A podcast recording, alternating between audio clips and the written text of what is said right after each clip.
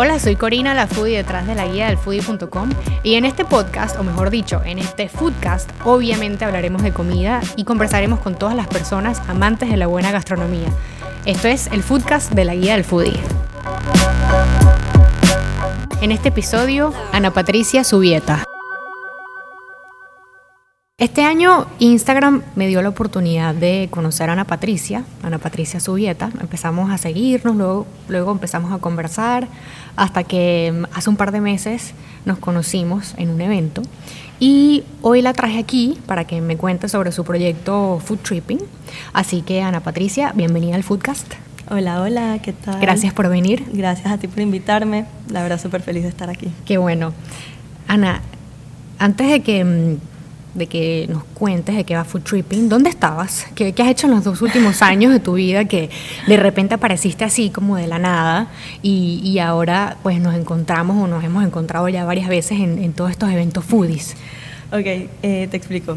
Así súper resumido, yo siempre he estado como en el ámbito gastronómico. Sin embargo, yo estudié administración de hoteles y restaurantes eh, y siempre quise como tener mi propio restaurante, siempre del lado gastronómico. Cuando terminé la universidad, yo dije, bueno, ¿será que me meto en cocina? Pues porque era o cocina o, o hotelería. Y dije, bueno, hotelería no me gusta mucho, así que mejor me voy por el restaurante y empecé a tener como un catering casero y vendo comida ¿Te gusta cocinar? y todo, exacto. ¿Siempre has cocinado? siempre he cocinado, aprendí en la casa, nunca estudié cocina, nunca. Ok. Entonces... ¿Y en qué te especializas? ¿Que ¿Hay algo que te guste cocinar en particular? Mm, comidas grandes, comidas familiares, cosas que se puedan compartir. Eso de cocinar comidas pequeñas no se me da bien porque vivo en una familia grande. Okay. Entonces siempre tengo que hacer platos grandes, cosas para compartir. Eh, de hecho, vendo comida Entonces tengo, por ejemplo, que país de pollo, lasaña, cosas grandes, cosas que se comparten, cosas de seis personas en adelante, es como mi especialidad realmente. Entonces eso tampoco era como que me llenaba full y me di cuenta como que algo le faltaba, o sea, como que sí quería meterme en turismo de alguna manera, pero como que no lo lograba. Eh, porque no, no, encontraba como la rama específica donde quería estar. Entonces, como investigando, dije, bueno, voy a cogerme un año sabático y me voy a ir por todo Panamá, provincia por provincia, conocer las comidas, la gastronomía, etcétera. Así súper idealista, obviamente. No tenía dinero para hacerlo. Bien mochilero style. Bien mochilero, bien, ¿Y eres de la ciudad, Ana Patricia? Yo soy de la ciudad. Ok. Entonces, no se dio. Eh, pero investigando encontré el término turismo gastronómico. Entonces, cuando lo encontré, yo dije, bueno, esto es lo que quería hacer, básicamente. Y encontré que existía un máster. Entonces, tuve suerte de que lo encontré a tiempo, pude aplicar una beca y pude irme. El máster fue de un año, me fui a España, San Sebastián, al Basque Culinary Center, donde estudié turismo gastronómico. Entonces allá estuve por un año y es donde aprendí todo lo que sé ahora relacionado al turismo gastronómico y es como logré como entender realmente qué era lo que yo quería, porque era como lo que complementaba ambas cosas. Ambas cosas te refieres a la cocinar que te gusta. Exacto, que me gusta la cocina la cocina en general, porque no, era como que me gustaba cocinar, no era como que me veía en un restaurante cocinando todos los días, sino que me di cuenta que lo que me gusta es la gastronomía. Y la gastronomía en cuanto a la cultura, en cuanto a la historia de la comida, de dónde viene, todo eso es lo que realmente me interesaba. Pero me di cuenta de eso en el máster, yo no, yo no sabía realmente qué era lo que yo quería. Y el turismo, que era como conocer, entender culturas, etc. Entonces ya estudiando eso fue que entendí y como que encontré un nicho que era en el que me sentía ya cómoda y como feliz y ya con eso regresé entonces a Panamá porque siempre he querido tener y como realizar algo en Panamá. Entonces, por eso regresé. ¿Cómo fue vivir en San, Sebastián, que además es, una capital muy gastronómica allá en España, ¿no? Pasan muchas cosas en San Sebastián. Pasa todo.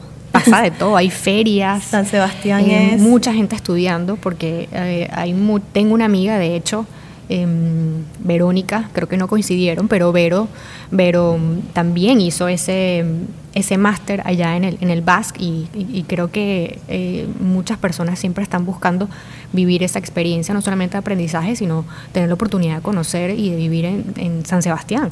Sí, o sea, la oportunidad, y tuve, tuve muchísima suerte realmente de que poder conseguirla, de que poder irme porque San Sebastián es la cuna del turismo gastronómico. Entonces ahí están pasando muchas cosas. Están los chefs Michelin que van constantemente a la universidad.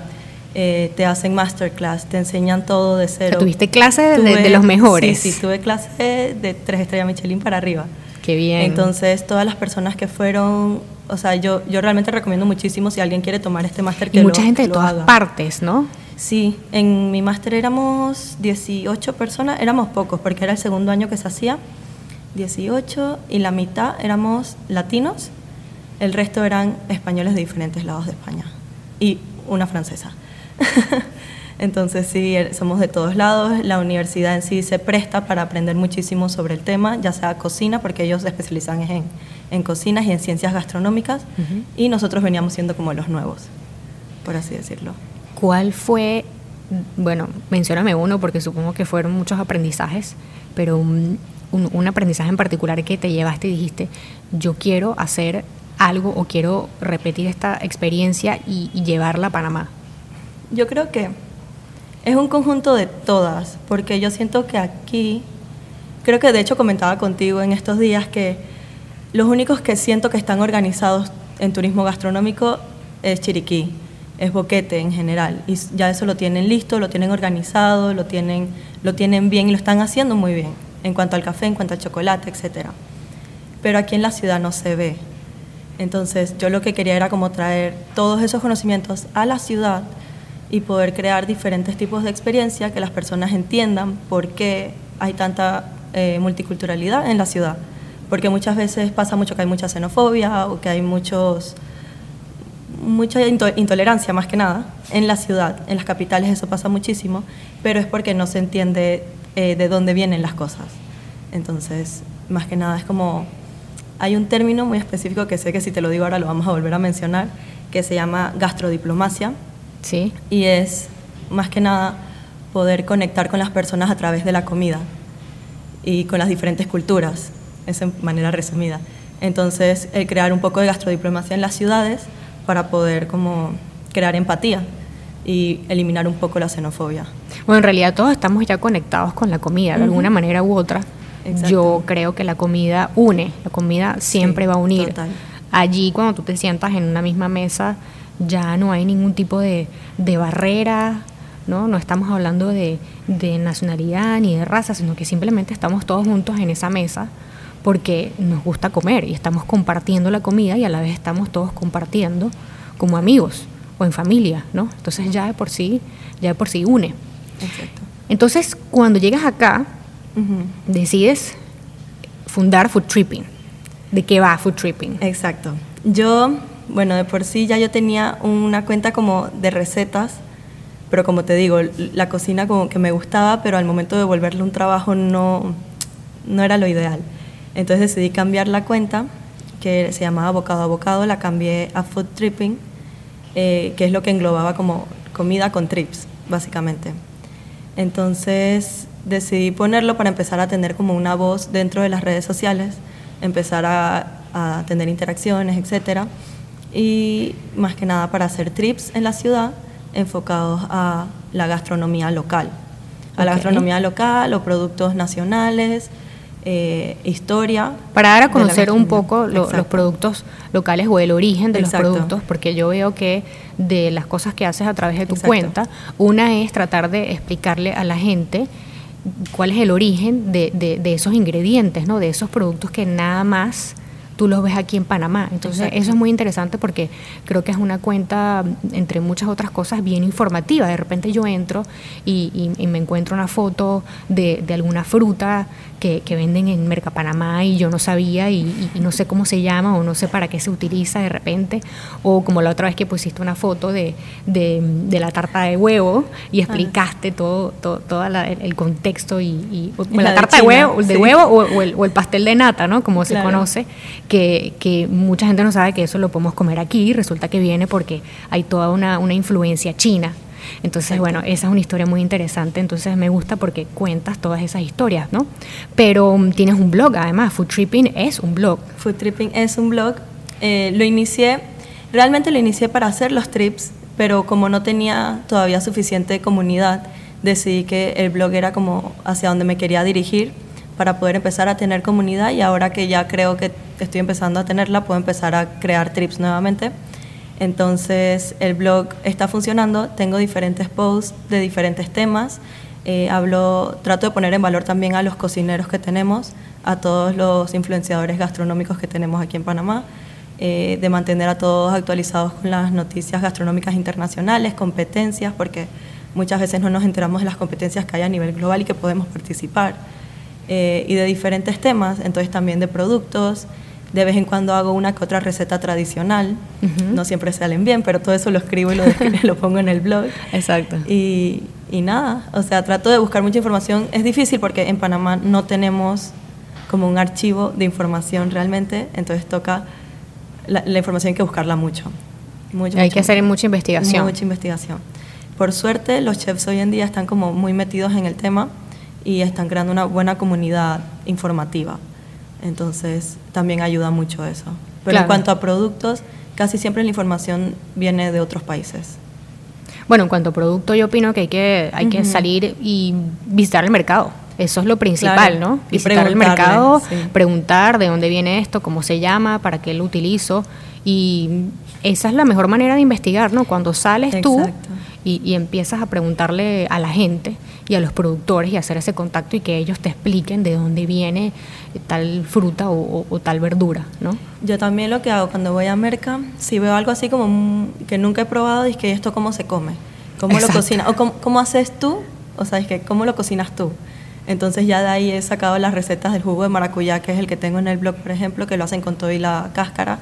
Yo en mi vida lo había hecho con cáscara, siempre era solo la pulpa, pero ese tipo de cosas me lo han enseñado los mismos dueños de, puestos de merca. Exacto. Por ejemplo. Hablando con ellos. Exacto. Así es, los domingos.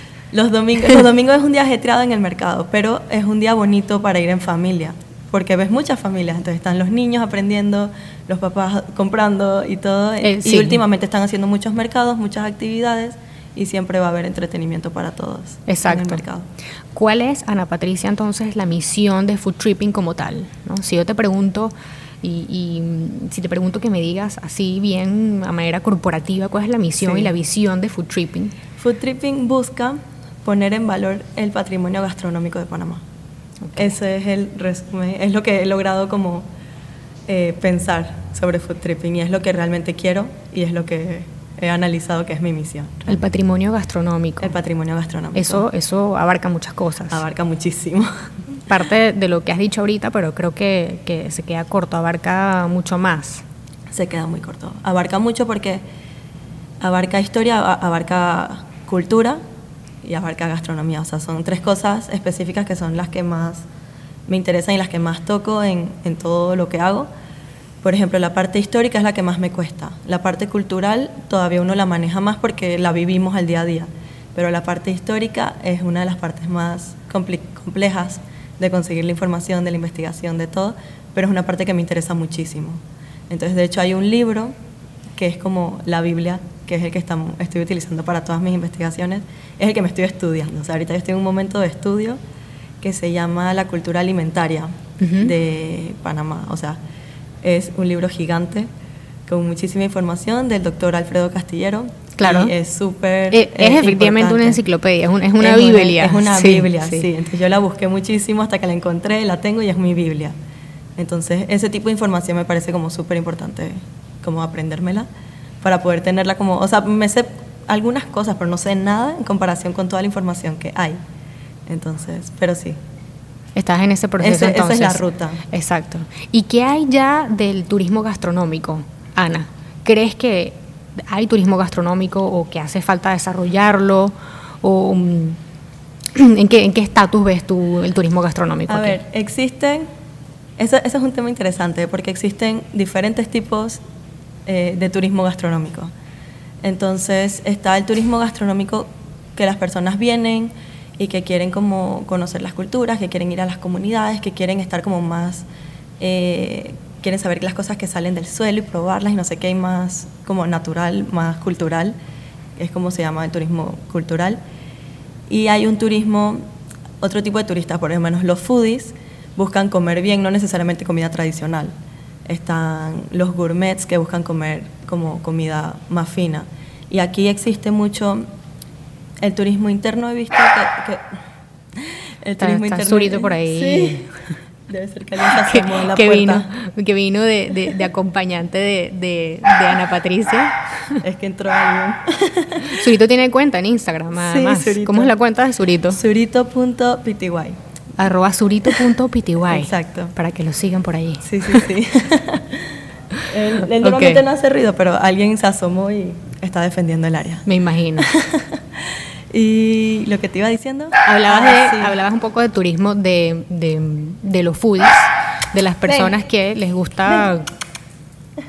Sí, mejor, Claro, mejor llámalo el para que se turismo- quede por aquí. El turismo de los gourmets es como el que yo veo que más se lleva aquí en, en Panamá, porque es como el turismo interno, la gente quiere comer bien, entonces la gente va y quieren ir, ahora con todo lo que está pasando con los cocineros panameños, que hay como muchísimo auge de los restaurantes, muchísima buena comida, mucho reconocimiento a nivel internacional, la gente está yendo como mucho turismo interno gastronómico. Eh, de atraer turistas por la gastronomía, muy poco, a la manera que yo lo veo. Eh, mi tesis, de hecho, fue basado en el turismo gastronómico de Panamá y cómo poder cómo, eh, hacerlo crecer. Y la información que encontré era muy de... O sea, el turismo gastronómico es importante porque todos los turistas comen, pero la manera como No, y nacionalmente... hoy en, hoy en día en realidad yo creo que el turismo gastronómico está muy en boga porque hay muchas personas que prácticamente planifican o enfocan un viaje en función A a la través de la gastronomía comida, de ese país, ¿no? Entonces son personas que van a comer o que reservan en un restaurante porque lo que quieren es ir de repente un fin de semana o, o- o estás de, de momento en ese país y entonces vas a un restaurante de, de la ciudad famoso porque quieres probarlo. Entonces eh, planifican todo el itinerario. Yo no lo voy a negar, yo soy una, ¿no? A mí Sí. me gusta visitar otras cosas, pero yo incluyo en mi itinerario la visita a un mercado y a más de un restaurante. Exacto. Y gran parte de mi viaje en realidad gira en torno a qué voy a comer yo mientras esté de visita en esa ciudad, ¿no? Sí, yo, por ejemplo, yo soy igual. Yo si sé que me voy de viaje, lo primero que hago es organizar las cosas que necesito comer, porque si necesito alguna reserva, la necesito hacer con tiempo. Claro. Y, y sí, o sea, Antes de comprar el pasaje, ya estás reservando la mesa de, Sí, para comer sí. al restaurante cuando llegues. sí. entonces hay muchísimo, hay muchísimo turismo gastronómico. Lo que pasa es que a nivel nacional no hay ninguna, ninguna estrategia para atraer turistas eh, mediante la gastronomía, que por lo menos es algo que está haciendo muchísimo, que hizo Perú. Perú hizo una campaña de turismo gastronómico a nivel nacional y es por eso que todos hablan muy bien de la, de la comida de Perú. fue un trabajo de Fue porque un- fue un bien trabajo- organizado y de bastante que tomó a- bastante tiempo. Y fue a nivel nacional, o sea, fue un trabajo a nivel nacional. fue un trabajo a nivel nacional que llevaron a cabo y funcionó muchísimo y todo el mundo habla de la comida de Perú. Eh, Colombia hizo un trabajo parecido del 2014 al 2018 en un plan nacional y, y también les funcionó mucho porque, por ejemplo, ellos estaban buscando algo parecido a lo de la gastrodiplomacia para que las personas dejen de hablar de que Colombia es puro narco y pura droga y lo que sea. Sí, y limpiar un de poco la crear- imagen de- exacto, del país, a través de la gastronomía. Que es lo que han Exacto. hecho muchos países, lo han hecho en Japón, lo han hecho en Tailandia para eliminar su tabú de eh, turismo sexual. Ya sabemos la fama que exacto. tiene Tailandia. Exacto, entonces ellos también hicieron una campaña nacional importante. Y yo siento que nosotros tenemos muchísimo potencial, solo que a nivel nacional no se ha desarrollado. A nivel que se ha desarrollado ha sido porque los chefs y las personas que están en el ámbito gastronómico, eh, los bloggers, los influencers, todos, son los que están haciendo que el turismo gastronómico pase ahorita mismo en Panamá. Claro, es que en, en verdad tiene que ser un trabajo como bien colaborativo. Sí. No, no, no lo puede hacer solamente un grupo de personas, tiene que ser algo planeado que en, en- en donde estén involucrados lo- lo- los principales actores, ¿no? Para, para lograr eso. Sin embargo, ¿tú crees, Ana Patricia, que podamos de repente un día decir que Panamá eh, es un turismo gastronómico como lo es México o como lo es Perú? Sí. Estamos muy lejos, estamos cerca. Siento que estamos. Tenemos la dirección correcta, pero que todavía estamos lejos. Porque ya como que nos estamos dando cuenta de diferentes aspectos en diferentes ramas culturales, de hacia dónde tenemos que ir. Y ya por lo menos la gastronomía está empezando a aparecer en los planes del gobierno como un tema. No es como que lo tienen muy en cuenta, pero lo tienen como un tema. Eh, se ha hablado muchísimo y se están haciendo muchos foros de la comida afro, que es súper importante también en nuestra historia. Entonces, por Es ese muy lado, atractiva, además. claro, La parte que más creo que se va a desarrollar como turismo gastronómico en Panamá va a ser la comida caribeña, comida afro. Es la primera que se va a desarrollar. Bueno, y tú mencionaste lo del café también. Lo del café Ahorita es súper importante. hay, hay mucho apoyo en promocionar y en, en- en- en explotar esa ruta del café, principalmente mm, allá en Boquete, porque además el café panameño por sí solo ya sabemos la fama mundial que tiene. Es, prácticamente el café de, de- más costoso. Y se vende la, solo, la libra de café panameño es la libra más cara que, que existe que se haya vendido. Eh, en, cuando hacen la- estas subastas electrónicas todos los años y eso hay que explotarlo. Hay que explotar. Porque yo creo que más de uno va a querer venir para acá a probar una taza de, de- de- del café más costoso que hay, el café más costoso, más caro del mundo. Eso es algo que, que se puede vender, no, no hay que hacer mucho trabajo para vender eso en realidad. Claro, por lo menos en Boquete todos los cafeteros han trabajado muchísimo en conjunto, que es importante, y han creado el circuito del café. Entonces, ya con eso también están participando a nivel internacional en todas las ferias que se puede. Sí. De hecho, creo que hay una feria hace poco, que hubo una feria en Dubai que se vendió uno más caro que el de la Mastos, se vendió el de Cafeleta Sí, más caro. Eso fue fuera de las subastas electrónicas que siempre hacen y el Best of Panama y todo fue Exacto. fuera, pero pero Fue mm, sí, correcto, fue lo- los compradores lo adquirieron a un precio incluso más elevado al que se adquirió en la última subasta. Exacto. Sí. Entonces, eh, tienen la información súper bien como organizada, está en español y en inglés, que hace que el mundo lo pueda encontrar más fácil. Claro. Eh, ese tipo de cosas como eh, el circuito es muy atractivo para todas las personas de afuera también. Además del café, ¿qué otra co- qué, qué- qué otro producto consideras tú que se le pudiera sacar mucho provecho aquí en Panamá? El cacao. Ana? El cacao necesita tener un circuito del cacao. Estoy de. Necesitamos, o sea, el cacao panameño está al nivel del café, entonces no sé por qué no se le ha dado el reconocimiento que merece. Hay muy buen cacao, sí. Hay muy buen cacao, hay Incluso ahí en Boquete o, o hacer un circuito en Bocas. Claro, el de boca sería ideal. Eh, hay, hay muchísimo potencial para el cacao, eh, hay muchísimos buenos chocolateros. eh, por lo menos sí se está usando bastante. Hay bastantes eh, cafeterías ya que te venden eh, el chocolate panameño. Lo puedes conseguir ya cada vez más fácil. Ya hay varias marcas. Exacto. Sí. Ya, ya está Un las poco más accesible. A, a acceder más fácil a los chocolates, pero creo que el cacao es un producto que también podríamos ser un poco más atractivos internacionalmente. Nos hace falta Promoción. primero saber nosotros cómo, cómo, cómo se produce, de dónde viene, Exacto. dar- darse una vuelta por, por las plantaciones que, que de repente hay, hay gente, eh, se hace, pero Ajá. pues que sea algo más accesible, que todos podamos ir. Sí, Y, y, y- y luego de eso, pues empezar, como tú dices, a, darle el valor que se merece, ¿no? A, darle, a darle ese peso que tiene como producto local, al igual que el café. La piña, por ejemplo. el de la piña, el- La exacto. piña de Panamá es espectacular. Lo de la piña, no entiendo por qué todavía no se ha hecho la ruta de la piña. La ruta de la piña tiene que existir, está a media hora de Panamá. Eh, ya yo fui, ya conozco el área eh, y de hecho sí ofrezco el tour. Guau, buenísimo. Solo- sí, solo que no, no lo he publicado, pero ya tengo todo el contacto, ya el tour va, va a estar Cool, funcionando, la ruta de la piña.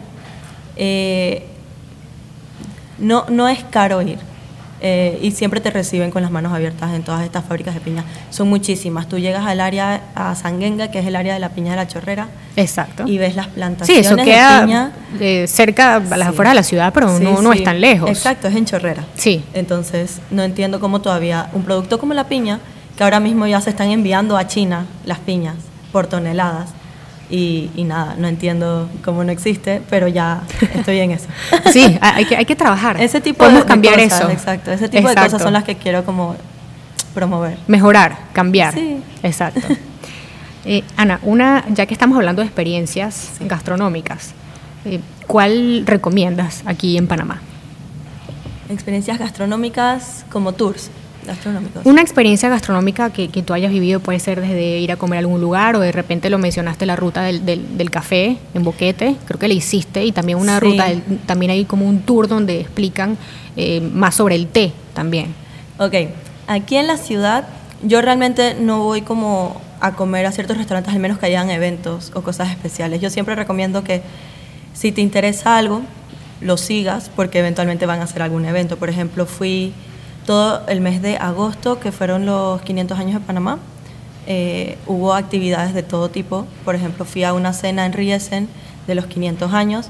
Fueron varios chefs, hicieron diferentes comidas por un precio, eh, un precio y te daban el, el, menú, el menú gastronómico, que es como se llama que es el menú de gustación. Ese fue, un, ese fue un evento, digamos, circunstancial porque fue a propósito del aniversario de, de, la ciudad. Exacto, yo, yo trato de ir como a, ciertos eventos como especiales que sé que no van a estar ocurriendo a menudo. Eh, en cuanto a la ruta del café, sí recomiendo ir. Yo hice mi propia ruta y me fui para Boquete. Fui a, los, a Lamastus, a Lamastus Family Estates. Pude hacer toda la cata, recorrido por la plantación, etcétera lo recomiendo muchísimo tanto a, los Lamastus como a cualquier finca cafetera que quieras ir en Boquete. Creo que es importante que todos sepamos, panameños y no panameños, cómo se cosecha el café. Y el café de Boquete, que es nuestro mejor café. Eh, existe el tour de la miel, que también es súper interesante saber que no todas las mieles saben iguales, depende de lo que la abeja coma. Entonces también es, es otro tema. Eh, tenemos en Boquete, en Boquete Tritrek, la primera plantación de té. Eh, también existe un tour con cata y también si te gusta el té, obviamente. Aunque no te guste, tiene mucha historia. Y es interesante, es, tú lo recomiendas. Claro, es interesante saber eh, de dónde viene el té, qué es lo que nosotros le llamamos té, qué es una infusión, o sea, ese tipo de cosas que yo realmente no, no lo había pensado. Eh, al momento de la cata, pues por andar tomando tanto té, ya uno está como todo relajado y o sea, sí, es una cata diferente a la que uno está acostumbrado, pero eh, también es, interesante, pero y no dejo atrás a la granjerita, que hice el tour de la granjerita. La granjerita tiene un tour que hace, creo que le tienes que escribir, creo que es por reserva. Eh, y ella hace tours y para los niños es súper cool porque ellos pueden sacar la zanahoria ellos mismos. Para conocer todo lo que ella cosecha en lo su que ella cosecha y lo que se cosecha en boquete, un poco de la historia de ella. Cosechas y te llevas tus cosechas a tu casa. O sea, el tour incluye que tú te lleves tus cosas para la casa, incluyendo las fresas, que es por lo que ella es famosa. Pero aparte de la granjita, o sea, todos lo que, a lo que puedas ir, tanto hidropónico, no hidropónico, que hay muchísimas variedades allá, en, tanto en Cerro Punta, en Volcán y Boquete eh, es muy interesante ver cómo todo se maneja allá, porque en Cerro Punta es donde se cosechan la mayoría de los vegetales que comemos aquí en la ciudad. Y saber el por qué se cosechan allá y no en, algún lugar más cerca. Exacto. Exacto. Entonces todo eso lo aprendes yendo al lugar. Visitando. Es la mejor manera. Ana, última pregunta. ¿Con quién te gustaría sentarte a comer? A comer. Wow, no sé, la verdad he tenido la suerte de poder conocer como a muchas personas como muy importantes para mí, o que admiro, pues porque nunca ha sido como de admirar gente que sé que nunca voy a conocer. Eh, por ejemplo, nunca hubiera pensado que iba a estar aquí contigo, o sea, hace un año que empecé el blog. y nos conocimos hace, hace poco. un mes y medio, par de meses. Sí, exacto. Eh, no sé, alguien panameño. Puede ser de cualquier nacionalidad, no importa si está vivo, está muerto. ¿Con quién te gustaría sentarte a tener una comida? Yo creo que me gustaría sentarme a comer y como ¿Pueden ser tres personas? No, una nada más. Creo que con Cuquita. A Cuquita la he visto, la, he conocido como, ajá, la chef Cuquita, la he conocido como por encimita, pero creo que sentarme a hablar con ella como de la gastronomía panameña y de Panamá en general sería súper cool. Tiene muchas cosas de contar. Muchas, muchas. Y ella es la embajadora, ella es la embajadora sumamente dulce y amable, Cuquita. Sí. Gracias, Ana Patricia, por venir al Foodcast. Recuerda que el Foodcast de la Guía del Foodie está disponible en tu plataforma favorita y también en la guía del foodie.com.